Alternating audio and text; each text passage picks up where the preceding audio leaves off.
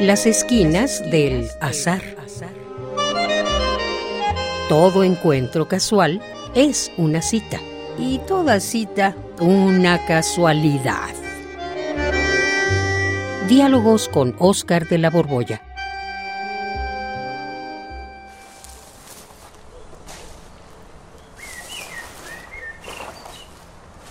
Oscar, Oscar. ¿Y ahora qué pasa contigo, Oscar?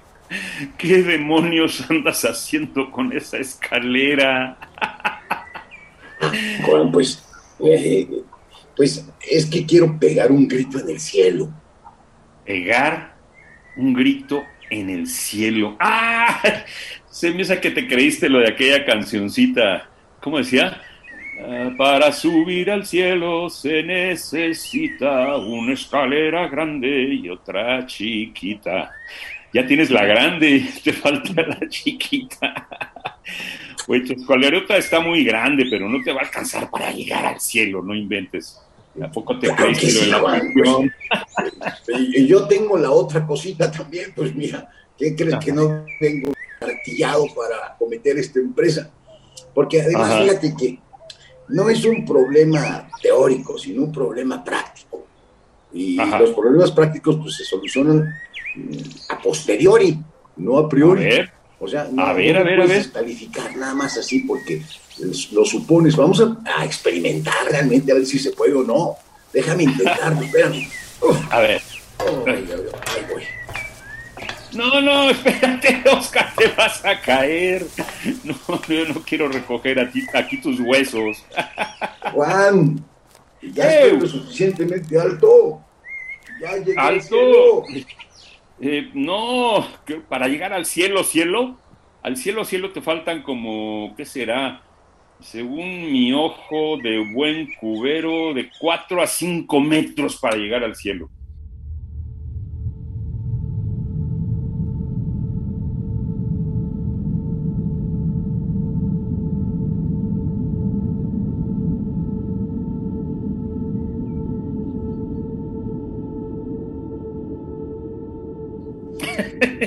Uy, No, ya bájate, bájate. no, caramba. Me llena el demonio, está bien. Pero, pues, ¿cómo voy a poder pegar mi grito en el cielo? Literalmente pegar tu grito en el cielo. Eso es, es un dicho, ¿no? Pero lo que es pegar, pegar. ¿Cómo? Sí, pegar. Eh, Pero ¿para ¿No has qué? visto anuncios en el cielo que eh, ponen ahí los aviones a chorro? Ah, yo me acuerdo de veras. Los, este, los aviones de propulsión a chorro que soltaban unas estelas de. eh, eran, pues de agua, ¿no? Era agua Sí, condensada. Lo Pero- condensaban el, el vapor de, Sí, de, de agua que está en la atmósfera, la, la condensaban e iban poniendo anuncios. Todavía lo no hacen en algunas playas. no llevaban cartulina como la tuya. ¿Cómo quieres pegar una cartulina en el cielo? Pues, Ay, mira, lo que quiero es que todo el mundo lo vea.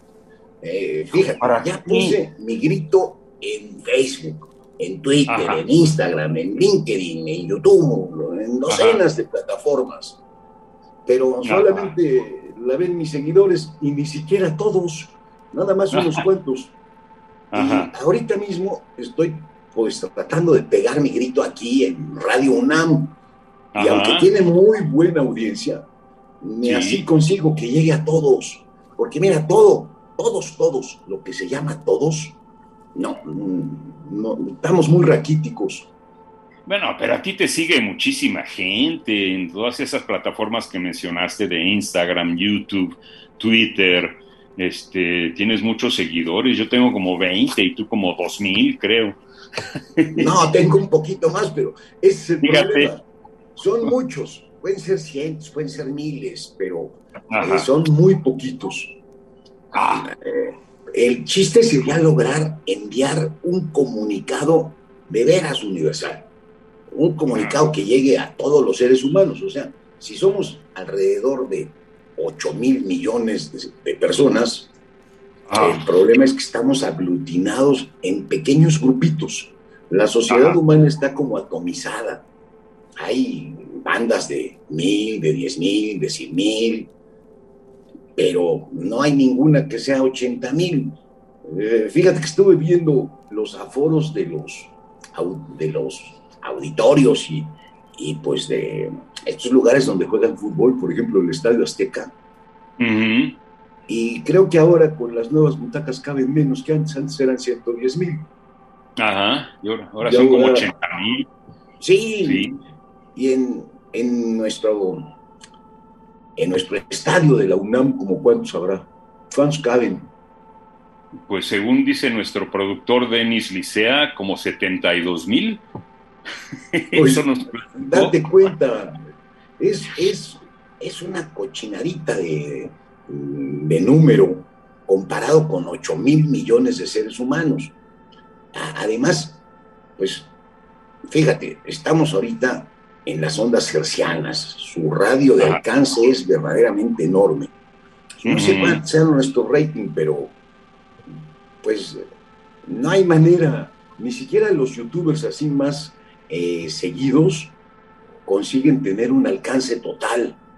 Y esto pues representa una terrible paradoja porque nunca habíamos estado tan intercomunicados como ahora y simultáneamente nunca había estado tan fragmentada la comunicación. Pero a ver, a ver, a ver, a ver, a ver, a ver. Si quieres poner una cartulina en el cielo que la vea todo mundo, ¿en qué idioma la vas a poner?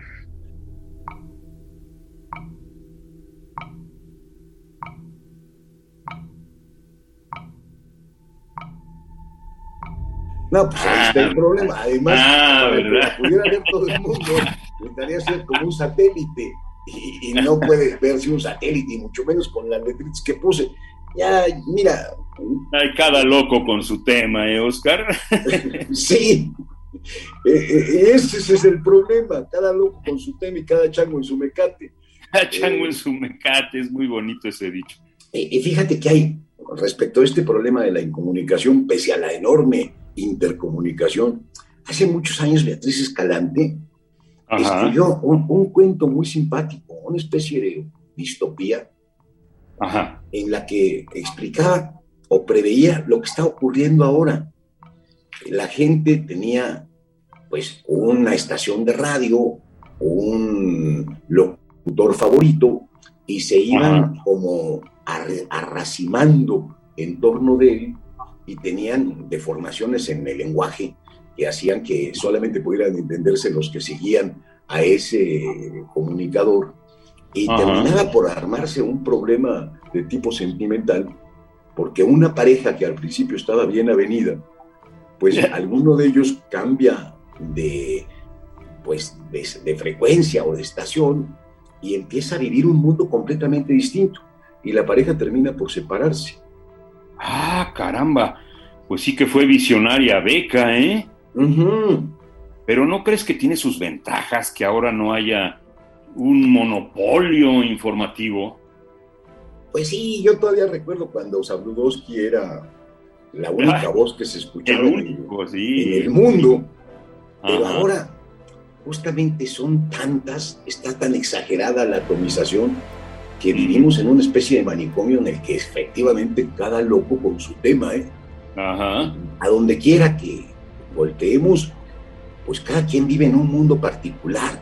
Este, pues mira, la verdad yo sí prefiero que haya diversidad de opiniones, no que haya una, un solo monopolio informativo. pues yo también prefiero que, pero es una desorganización tremenda. Eh, eh, todos los gritos porque cada día se pega un grito en este país.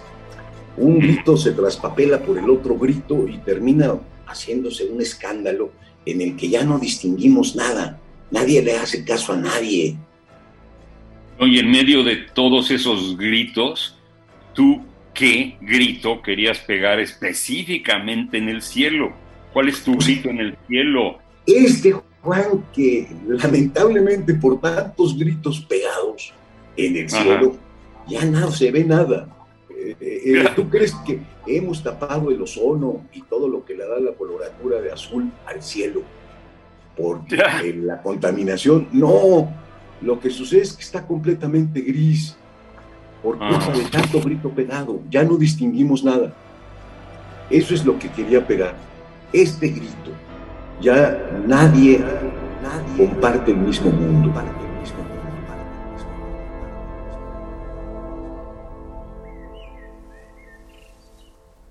Y es un cielo gris porque está lleno de gritos, según tu suposición. Sí.